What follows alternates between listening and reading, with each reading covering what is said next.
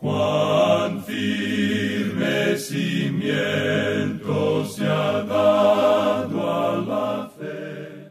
A través de la Biblia, un análisis de la Biblia libro por libro que le ayudará a crecer espiritualmente. Estos estudios fueron diseñados por el doctor J. Vernon McGee. Acompáñenos en este fascinante recorrido a través de la Biblia. La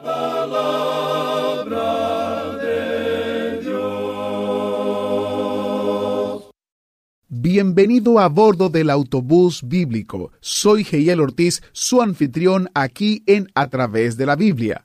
Hoy nos estamos preparando para cruzar el Jordán y adentrarnos en un nuevo territorio.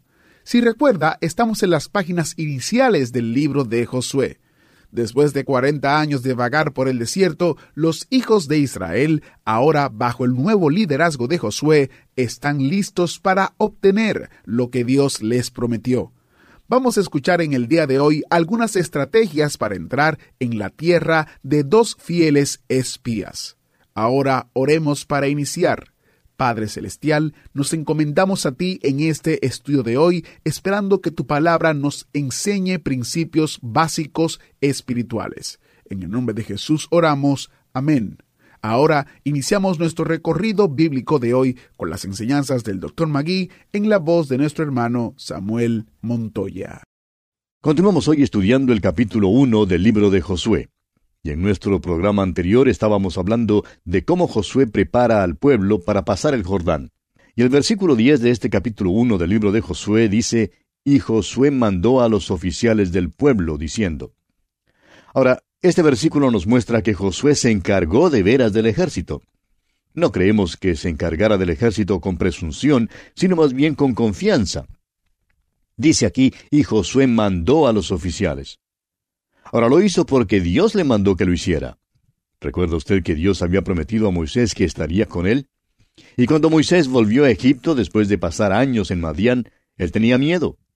Pero Dios le dijo allá en Éxodo 4, versículo 12, Ahora pues ve, y yo estaré con tu boca, y te enseñaré lo que hayas de hablar.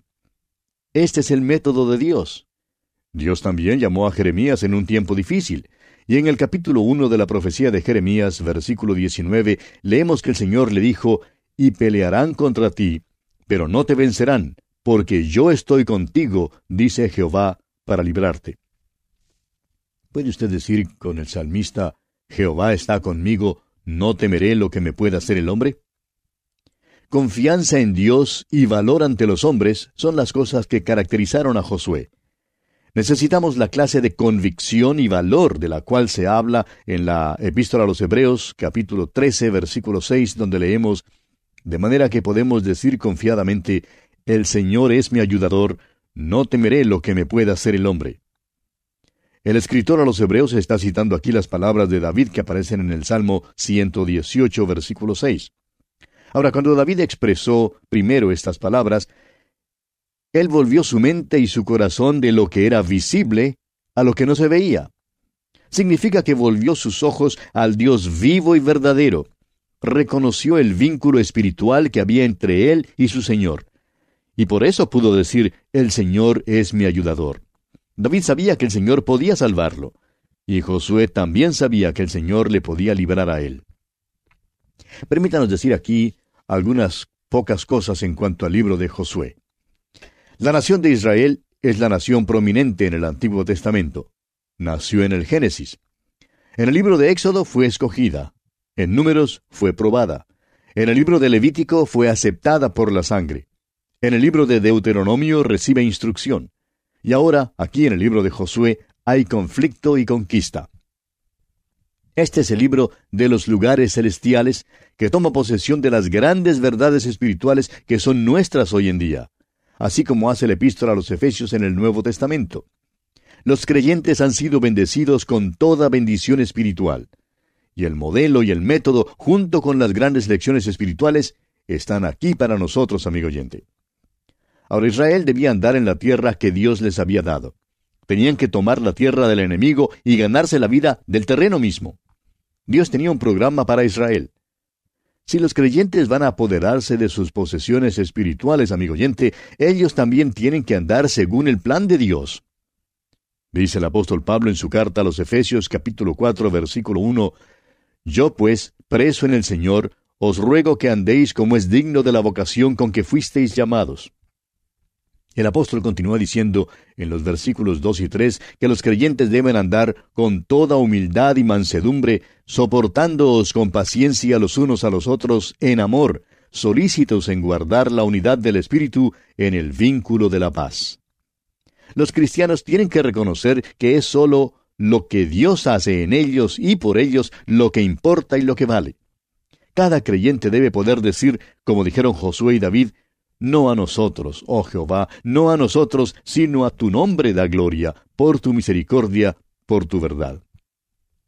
Los creyentes no reciben la victoria, es Dios quien la recibe. Los creyentes reciben las posesiones.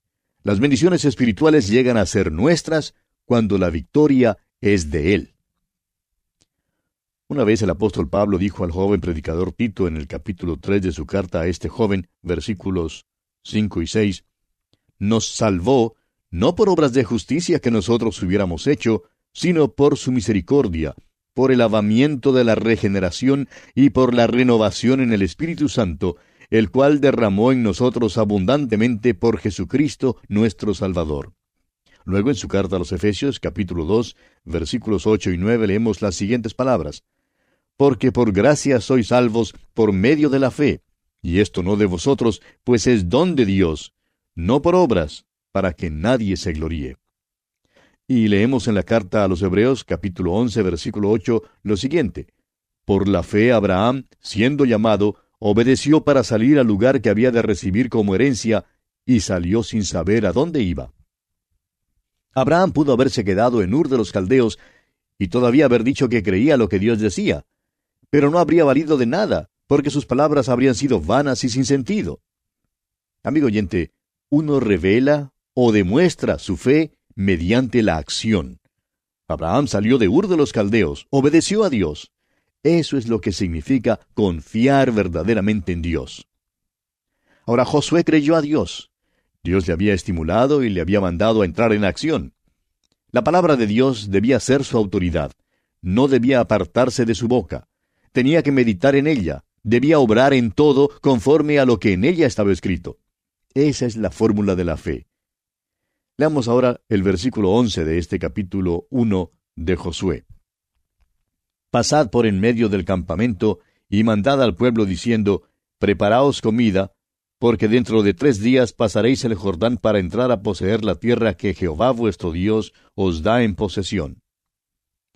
La tierra prometida es propiedad de Israel en forma incondicional, pero la posesión de ella es condicional. Israel tenía que tomar la tierra. La palabra clave del libro de Josué, como ya lo hemos dicho, no es victoria. Es Dios quien gana la victoria. La palabra clave en este libro es posesión. Israel debía tomar posesión de la tierra. Un poco más tarde, cuando Israel entró en la tierra, el maná cesó y comieron los productos de la tierra. Ese fruto de la tierra sería lo que tomaran del enemigo no tendrían ninguna oportunidad de cultivarlo. Ahora, entre el tiempo en que comieron el maná y el tiempo cuando comieron del fruto de la tierra, hubo un período cuando Israel recorrió la comarca en busca de forraje y víveres. Ahora leemos aquí en el versículo 11 que dice, Preparaos comida, porque dentro de tres días pasaréis el Jordán. Esto no era maná, porque tenían que recoger el maná todos los días. El maná no se guardaba. Si era guardado por más de un día, no servía. Los hijos de Israel tenían que recoger el maná cada mañana. Es por eso que se nos manda en la carta a los Efesios capítulo 5 versículo 18 a ser llenos del Espíritu. Ahora, ser lleno del Espíritu no es asunto de una sola vez. Usted no llega a la bomba de gasolina una sola vez para decirle al encargado que llene el tanque, para luego sellar el tanque porque nunca jamás le será necesario comprar gasolina. Esa sería presunción. El hecho es que usted sería necio si así lo hiciera. Sin embargo, amigo oyente, hay muchos cristianos que creen que pueden gozar de una sola experiencia y que no hay nada más de lo cual gozarse. Amigo oyente, si usted va a andar con el Señor y a vivir por Él, necesita de una plenitud diaria del Espíritu Santo de Dios. Ahora, siendo que usted llena tres veces al día al hombre físico, No sería malo llenar también tres veces al día al hombre espiritual. Todos, amigo oyente, todos necesitamos la plenitud constante del Espíritu Santo, una dependencia de Él y una confianza en Él. Continuemos ahora leyendo el versículo 12 de este capítulo 1 de Josué. También habló Josué a los rubenitas y gaditas y a la media tribu de Manasés, diciendo, Vemos aquí que todas las tribus de Israel no pasaron el río Jordán. Dos tribus y media nunca pasaron el río, y encontramos su defección muy temprano en la historia. Moisés todavía vivía cuando ellos llegaron a la orilla oriental del río, y usted recordará que hicieron una petición, la cual encontramos en Números capítulo 32, versículos 1 al 5. Dice allí, los hijos de Rubén y los hijos de Gad tenían una muy inmensa muchedumbre de ganado, y vieron la tierra de Jazer y de Galaad, y les pareció el país lugar de ganado. Vinieron pues los hijos de Gad y los hijos de Rubén, y hablaron a Moisés y al sacerdote Eleazar, y a los príncipes de la congregación, diciendo, ahora pasando al versículo 5 de este capítulo 32 de Números, dice, Si hallamos gracia en tus ojos, des esta tierra a tus siervos en heredad, y no nos hagas pasar el Jordán. Esta fue la petición específica de las dos tribus y media. Pidieron tierra al lado del Jordán que no debían haber pedido. Quizá usted se pregunte, amigo oyente, bueno, ¿y, ¿y qué hay de malo en morar al lado oriental del Jordán? ¿Es tan esencial pasar el río? ¿No es el lado oriental del río una parte de la tierra prometida? Tales preguntas, amigo oyente, son pertinentes y requieren que miremos el pasaje de la Escritura en que se encuentra el relato del paso del Jordán, lo cual haremos dentro de poco. El paso del Jordán fue simbólico de la muerte y resurrección de Jesucristo. Sin embargo, de ninguna manera manifiesta la muerte física nuestra. Cristo solo colgó en la cruz, y Él llevó nuestros pecados. El río Jordán habla de la santificación, y la muerte de Cristo fue para nuestra santificación. El Señor Jesucristo murió hace unos veinte siglos, y el apóstol Pablo expresa con claridad en el capítulo seis de su epístola a los romanos que somos identificados con Él en su muerte por el bautismo. Ahora la palabra griega que el apóstol usa es baptizo, y su sentido aquí no tiene nada que ver con agua. Habla de identificación. Somos identificados con Cristo en su muerte, y cuando Él murió, amigo oyente, Él murió por nosotros. Su muerte fue la muerte nuestra. Cuando Él resucitó de los muertos, nosotros resucitamos de los muertos, y hoy en día estamos unidos a un Cristo vivo. Es solo en la medida que seamos unidos a Él que podemos gozarnos de toda bendición espiritual. Cuando los hijos de Israel pasaron el río Jordán, se constituyeron en ciudadanos de Palestina y llegaron a identificarse con esa tierra. Cuando usted, amigo oyente, viene a Cristo y le acepta como su Salvador personal, la muerte de Cristo llega a ser la muerte suya y la resurrección de Cristo la resurrección suya. Piensa en el resultado trágico de quien pierde esta identificación. Dice el apóstol Pablo en su carta a los Efesios capítulo 2 versículos 4 al 7, pero Dios, que es rico en misericordia, por su gran amor con que nos amó, aun estando nosotros muertos en pecados, nos dio vida juntamente con Cristo. Por gracia sois salvos. Y juntamente con Él nos resucitó y asimismo nos hizo sentar en los lugares celestiales con Cristo Jesús para mostrar en los siglos venideros las abundantes riquezas de su gracia en su bondad para con nosotros en Cristo Jesús. Cuando Cristo murió, amigo oyente, Él murió por el pecado suyo, a fin de que usted tuviera vida. Y cuando Él resucitó de los muertos, la vida de Él fue la vida suya. Y usted ahora está unido a un Dios vivo. Amigo oyente, esa es una de las grandes verdades de la palabra de Dios. Había pues dos tribus y media entre los israelitas que no pasaron el Jordán. El río Jordán habla de la muerte y resurrección de Cristo. Usted y yo, amigo oyente, recibimos nuestras posesiones espirituales mediante la muerte, sepultura y resurrección de Jesucristo. El apóstol Pablo dice en su carta a los Colosenses, capítulo 3, versículo 1, Si pues habéis resucitado con Cristo, buscad las cosas de arriba donde está Cristo, sentado a la diestra de Dios. Esto es lo que los creyentes deben hacer hoy en día. Recibimos todo esto pasando el Jordán. Muchos cristianos no saben que han sido sepultados juntamente con Cristo para muerte y levantados con Él para resurrección. no lo consideran como cierto y no se entregan a él. Y luego se preguntan por qué las cosas no van bien en su vida cristiana. Volviendo ahora al capítulo 1 del libro de Josué, leamos los versículos 13 y 14, donde Josué continúa hablando a estas dos tribus y media y dice, Acordaos de la palabra que Moisés, siervo de Jehová, os mandó diciendo, Jehová vuestro Dios os ha dado reposo y os ha dado esta tierra. Vuestras mujeres, vuestros niños y vuestros ganados quedarán en la tierra que Moisés os ha dado a este lado del Jordán. Mas vosotros, todos los valientes y fuertes, pasaréis armados delante de vuestros hermanos y les ayudaréis. El ejército de las dos tribus y media tenía que pasar el Jordán. Aunque las mujeres, los niños y los ganados se quedaran y no pasaran el río, el ejército tenía que pasar el Jordán y entrar en el conflicto. Las batallas del Señor, amigo oyente, no pueden ser libradas sin la victoria de Él. Y en este pasaje Dios está ilustrando una verdad importante para nosotros. Israel tuvo que vestirse de toda la armadura de Dios. Aquella armadura es la obra redentora de Cristo. Esta es la única manera por la cual los cristianos podrán luchar, y ese es el mensaje aquí. En el libro de los jueces veremos que las dos tribus y media se equivocaron al no pasar el Jordán. Usted recordará que cuando el Señor Jesucristo pasó el mar de Galilea y llegó al país de los Gadarenos, encontró a los judíos ocupándose en el negocio de cerdos principiaron mal al no pasar el Jordán. Y muchos cristianos hoy en día, amigo oyente, están ocupados en el negocio de cerdos y sufren muchas frustraciones. Lo que debieran hacer es entrar en el descanso que Él ha provisto mediante su muerte y resurrección. Y así, amigo oyente, concluimos nuestro estudio de este primer capítulo del libro de Josué.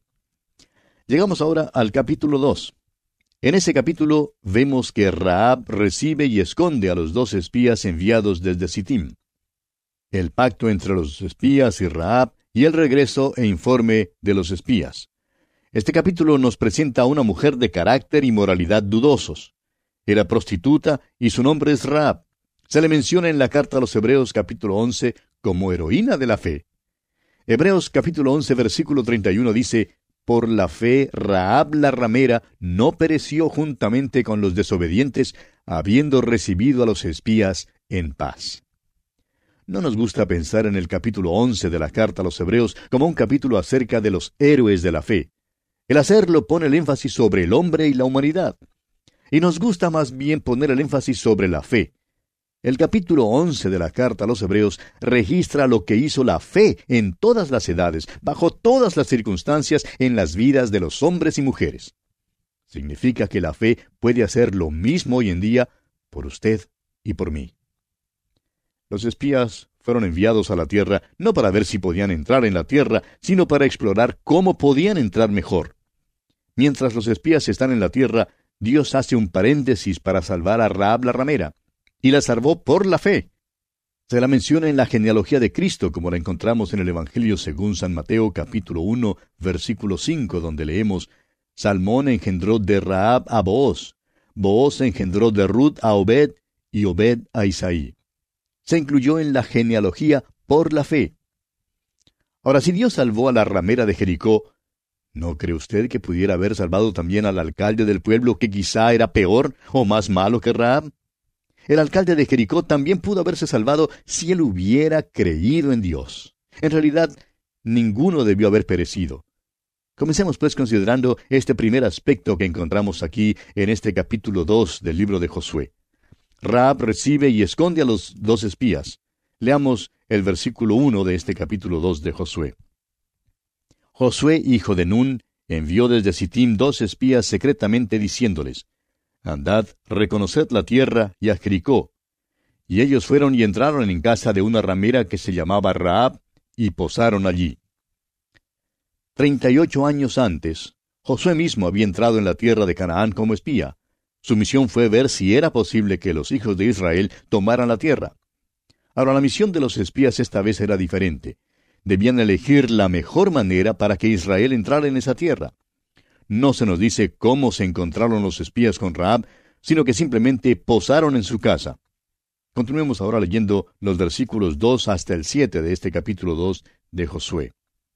Y fue dado aviso al rey de Jericó diciendo, He aquí que hombres de los hijos de Israel han venido aquí esta noche para espiar la tierra.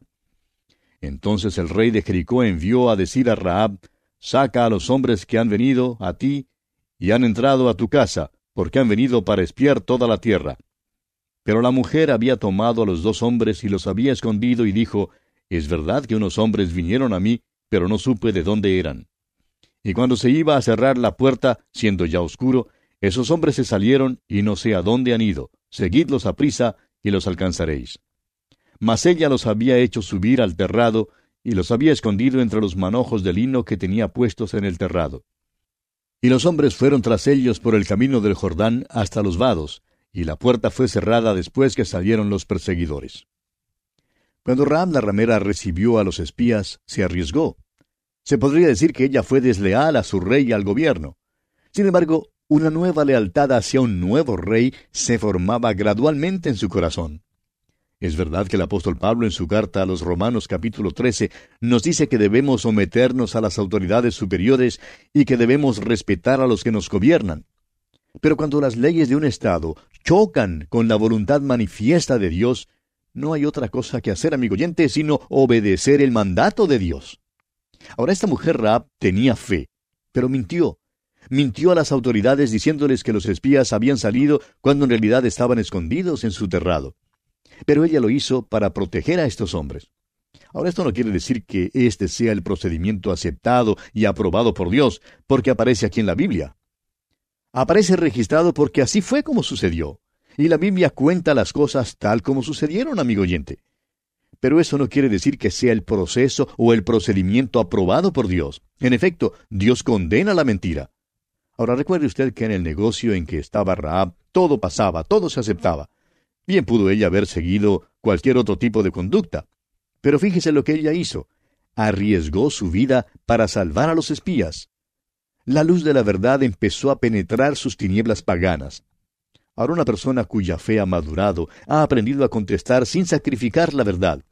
Pero Raab no era lo que uno llamaría una hija de Dios, sino hasta después de esta experiencia. Y bien, amigo oyente, Vamos a detenernos aquí por hoy porque nuestro tiempo ha llegado a su fin.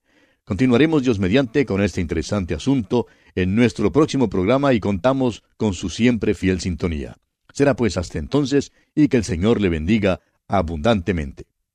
Muchas gracias, maestro Samuel Montoya, por el estudio de hoy y quiero aprovechar para recordarles los recursos destacados de este mes que consiste en el comentario de Números, Deuteronomio y Josué que estamos estudiando.